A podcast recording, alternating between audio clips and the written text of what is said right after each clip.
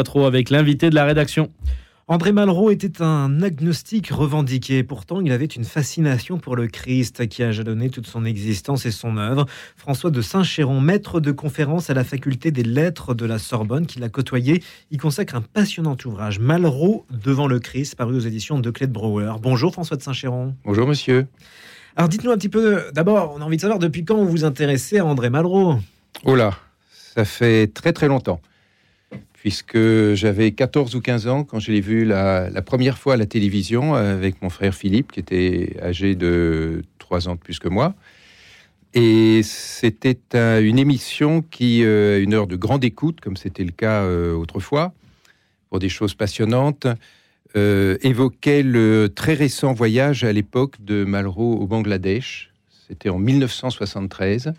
Et Malraux, après avoir lancé un appel en faveur du Bangladesh, avait été euh, reçu après la, libération et l'indépendance de ce pays, avait été reçu euh, triomphalement par le premier ministre du pays, Sheikh Mujibur Rahman, et avait euh, fait un voyage. Une, équipe de télévision le suivait. Et tout cela a constitué un, film qui a été projeté quelques, qui a été diffusé quelques mois plus tard par la télévision. Et mon frère et moi, on a regardé ce film, on a été fascinés par le personnage Malraux, par ses discours, par sa manière de parler, par le contenu évidemment de, ce qu'il disait, qui était quelque chose de euh, tout à fait euh, étonnant. Et à partir de là, on a euh, nourri une véritable passion pour lui. Et puis, de fil en aiguille, on a eu l'occasion, je passe tous les détails, de, le rencontrer. Voilà. Ce qui était une expérience évidemment extraordinaire parce que c'était un homme tout à fait fascinant et en plus extrêmement gentil. Oui, vous l'avez rencontré à plusieurs reprises. Oui, fait. Et qu'est-ce qui vous a attiré chez lui? La force de sa parole, comme je, vous disais, c'était un, très très grand orateur et ça nous a beaucoup touché, à la fois le contenu de, ce qu'il disait, puisqu'il y avait... Euh, en l'occurrence une sympathie très profonde, j'ai même envie de dire une sorte de compassion à l'égard d'un peuple, en l'occurrence le peuple du, Bengale à l'époque, qui avait été très violemment euh, opprimé par le Pakistan euh, occidental.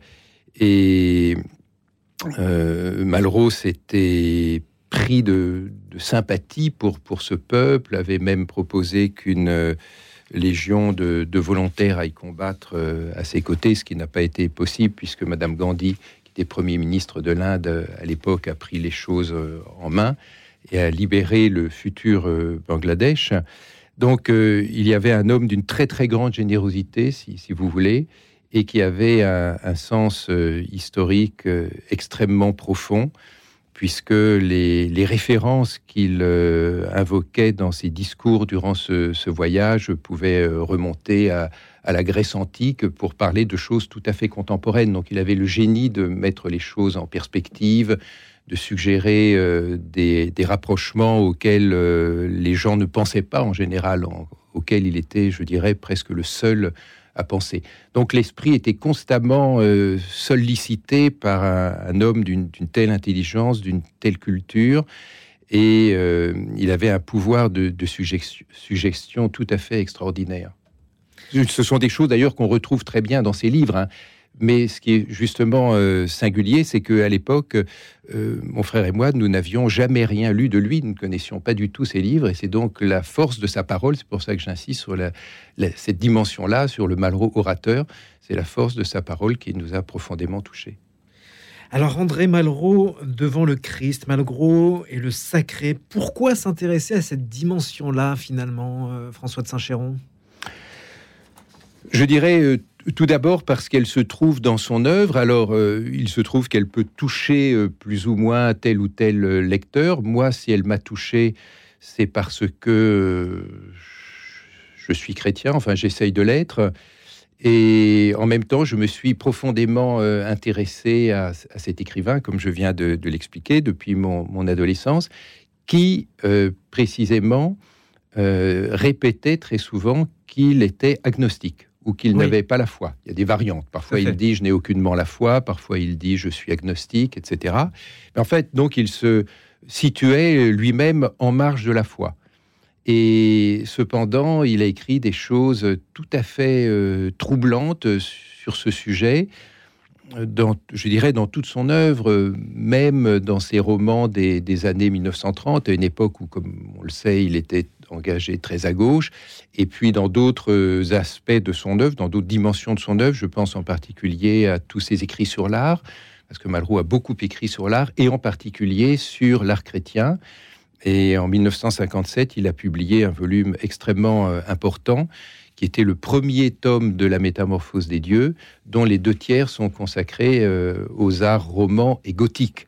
Et là, il y a des pages vraiment d'une profondeur exceptionnelle sur euh, ces grands arts chrétiens du, Moyen Âge. Et à lire certains passages de ce livre, on, ne peut pas ne pas se dire que c'est un, un chrétien qui les a écrites, ou en tout cas que ça aurait pu être un chrétien. On entend certaines choses de Malraux comme s'il avait la foi alors qu'il répétait ne pas l'avoir. Donc il y, a, sujet à s'interroger. Voilà ce que une des, des, choses qui m'ont euh, poussé à, écrire ce livre. Oui, quand on pense à Malraux, on ne pense pas forcément au Christ, à son rapport avec le Christ. Non, bien sûr. Et pourtant, euh, et pourtant, il y en a un.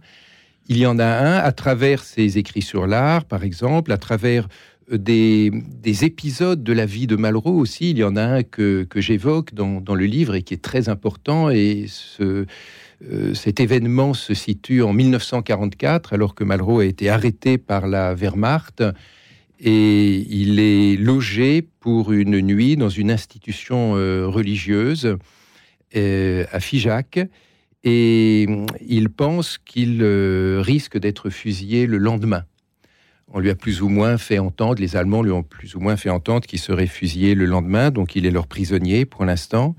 Et alors qu'il doit passer une nuit qui sera peut-être la dernière dans cette institution religieuse, il demande à, une religieuse de lui apporter euh, l'évangile selon Saint Jean, parce qu'il veut relire cet évangile à la, à la veille de ce qu'il croit peut-être euh, son dernier jour. Vous voyez, donc ça, c'est tout de même quelque chose d'assez considérable. Hein. Alors, il évoque cela dans les anti-mémoires. Ça donne lieu à deux pages tout à fait magnifiques, d'une très très grande densité euh, spirituelle.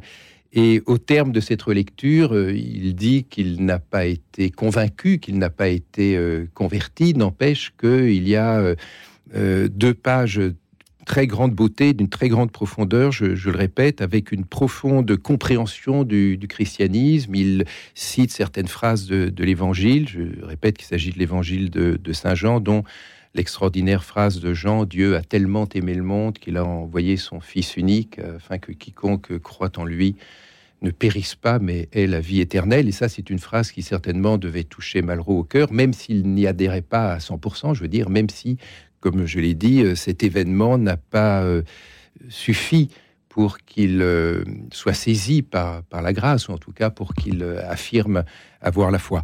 Mais c'est un parmi d'autres, parce qu'il y a d'autres choses très, très troublantes. Par exemple, au moment de la mort accidentelle de ses fils, qui fut évidemment un, événement terrible, pour lui, les deux, ces deux jeunes filles sont morts dans un accident de, voiture.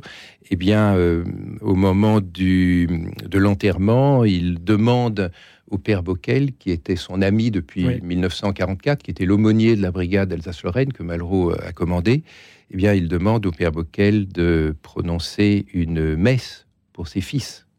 Voyez.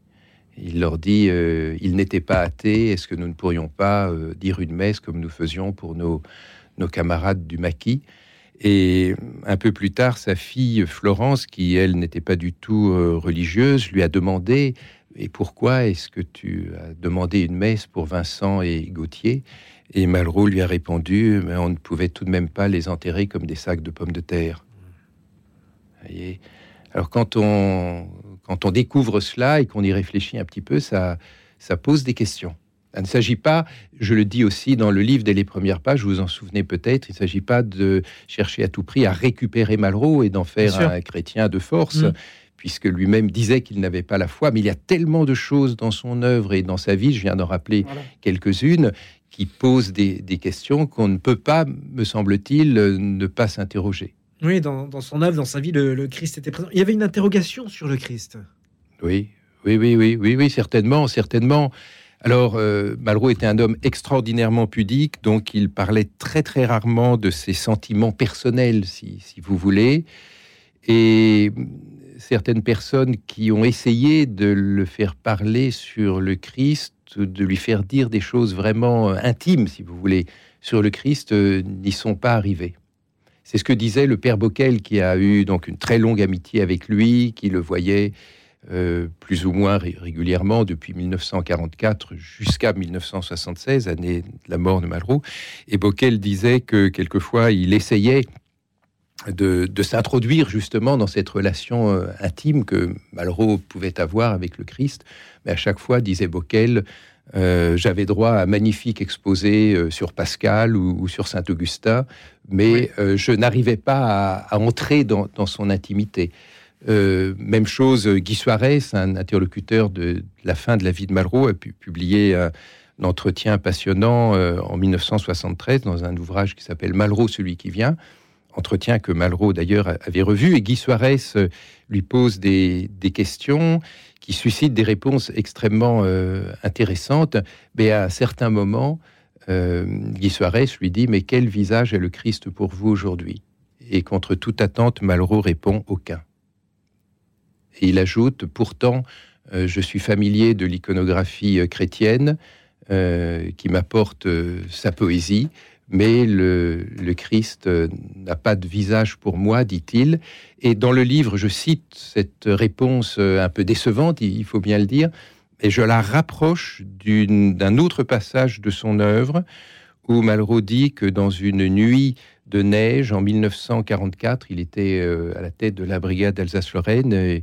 Il attend euh, l'aumônier qui est un petit peu derrière lui. Il s'arrête, il l'attend et il lui demande, euh, Malraux demande à l'aumônier, à quoi réfléchissez-vous?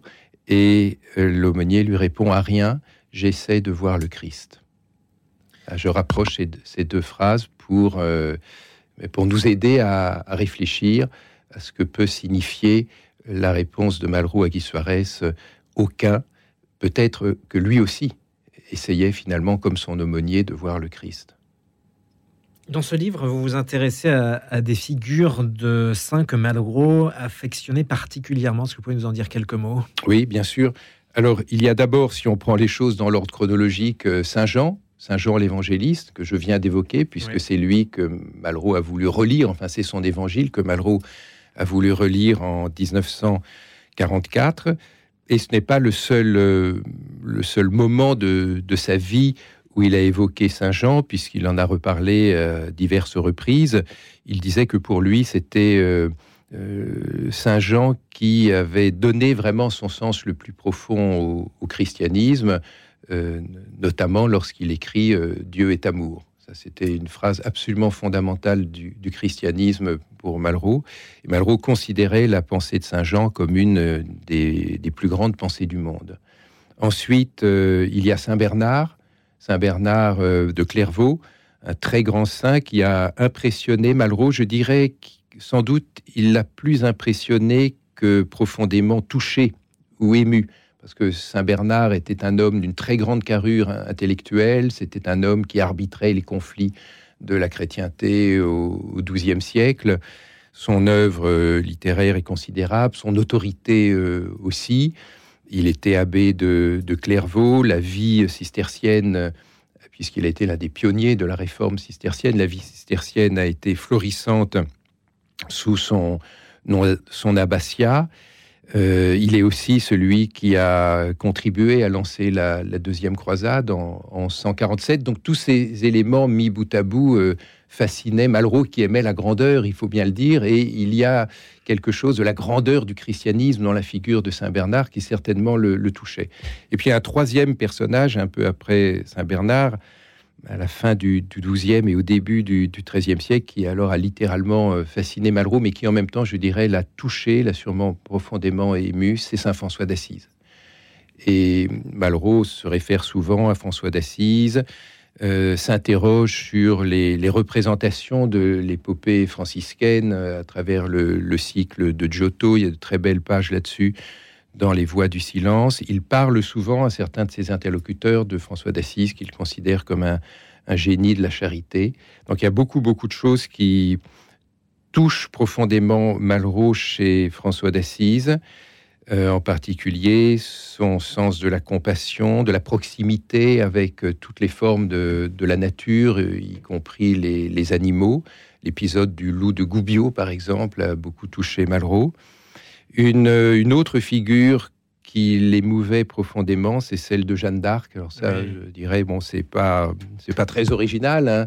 Dès qu'on connaît un peu le destin de, de Jeanne d'Arc, on est bouleversé par ça. Et ça a été le cas de Malraux qui a rendu hommage à, Jeanne d'Arc dans de très beaux discours. Il l'évoque avec une profonde compassion, un, immense respect.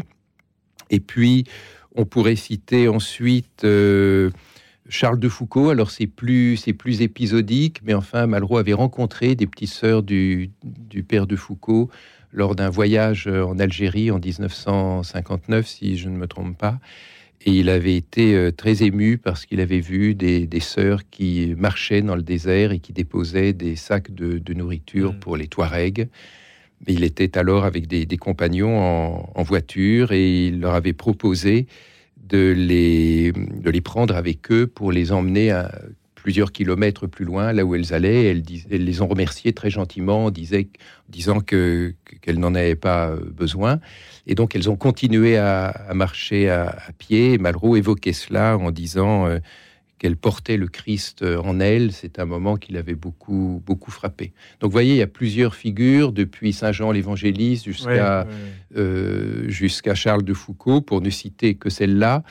Euh, qui ont profondément euh, touché Malraux et sur lesquels euh, il a écrit, hein, sinon nous ne le saurions pas, sur lesquels il a écrit, sur lesquels dont il a parlé également, des témoignages ont pu être rapportés évoquant certains de ses propos, en particulier sur les petites sœurs de Jésus, celui que je viens d'évoquer. Donc tout cela constitue un ensemble de références qui montrent que la vie de Malraux était euh, en quelque sorte jalonné par de, grandes figures mm. spirituelles ou bien par de grandes représentations spirituelles, sa fascination pour les tympans romans, par exemple. Oui, on va en parler. Voilà. Bon, donc euh, voilà pour les figures de, sainteté. Et puis l'entourage de Malraux aussi. Il y avait des, chrétiens, des catholiques fervents Oui, oui, tout à fait. Il y avait des, catholiques fervents dans certains de ses amis euh, amis plus ou moins intimes, et j'en évoque quelques-uns dans, le livre, bien sûr, dans la mesure où l'amitié, d'une manière générale, d'ailleurs, a eu un grand rôle dans, sa vie. Malraux avait beaucoup d'amis, même un, petit livre qui a été publié a quelques années au titre euh, révélateur, s'appelle L'amitié André Malraux, avec un certain nombre de témoignages de, ses amis. Et parmi les, amis chrétiens, j'évoque euh, Georges Bernanos, qui n'était pas vraiment un, ami intime, que Malraux n'a pas vu très très longtemps parce qu'ils ne se sont croisés qu'épisodiquement, mais enfin qui a quand même beaucoup compté pour Malraux, et tout d'abord comme écrivain, comme romancier, bien sûr, puisque Bernanos c'est un, romancier de génie que Malraux a, beaucoup admiré. Il a écrit une note dans la NRF sur, sur l'imposture à la fin des années 20, et plus tard, il a écrit une magnifique préface à une réédition de Journal d'un curé de campagne. Et puis il a rencontré Bernanos à, quelques reprises. Euh, il avait beaucoup d'admiration et, d'estime euh, pour lui. Il était touché, évidemment, par la dimension chrétienne, par la dimension prophétique d'un homme comme Bernanos. On pourrait évoquer aussi José Bergamine, qui était un, poète, euh, essayiste et dramaturge espagnol que Malraux avait connu en 1935, qu'il a revu en Espagne, puisque Bergamine bien que profondément euh, catholique, euh, était dans le camp républicain, ce qui n'était pas si courant en Espagne au moment de, la guerre civile. Et Bergamine est même devenu dans l'espoir, le grand roman de Malraux sur la guerre d'Espagne, un des personnages, c'est le personnage de, Guernico. Et Bergamine a publié euh, dans les années 70 un ouvrage sur les sacrements qui s'appelle Le clou brûlant dans sa traduction française. Et Malraux a écrit une préface préface pleine d'amitié, d'intérêt pour le livre. Voilà un autre personnage qui faisait partie de, l'entourage de Malraux. Et puis j'évoquerai bien sûr Jean Grosjean. Jean Grosjean, euh, poète, traducteur, que Malraux avait connu au, camp de prisonniers en, 1940, à une époque où Jean Grosjean lui-même était prêtre. Jean Grosjean a quitté plus tard le, sacerdoce au moment de la crise des, prêtres ouvriers, mais il est resté très proche de Malraux. Ils se sont revus jusqu'à la fin de la vie de Malraux. Ils avaient des, conversations sur des sujets très profonds, sur des, sujets métaphysiques qui, passionnaient Malraux. voilà encore donc un proche de, Malraux qui était euh, un homme profondément euh, religieux. Dans votre livre, vous nous parlez aussi de son rapport à, l'art gothique et roman, ça c'est important pour lui. Oui, c'est extrêmement important.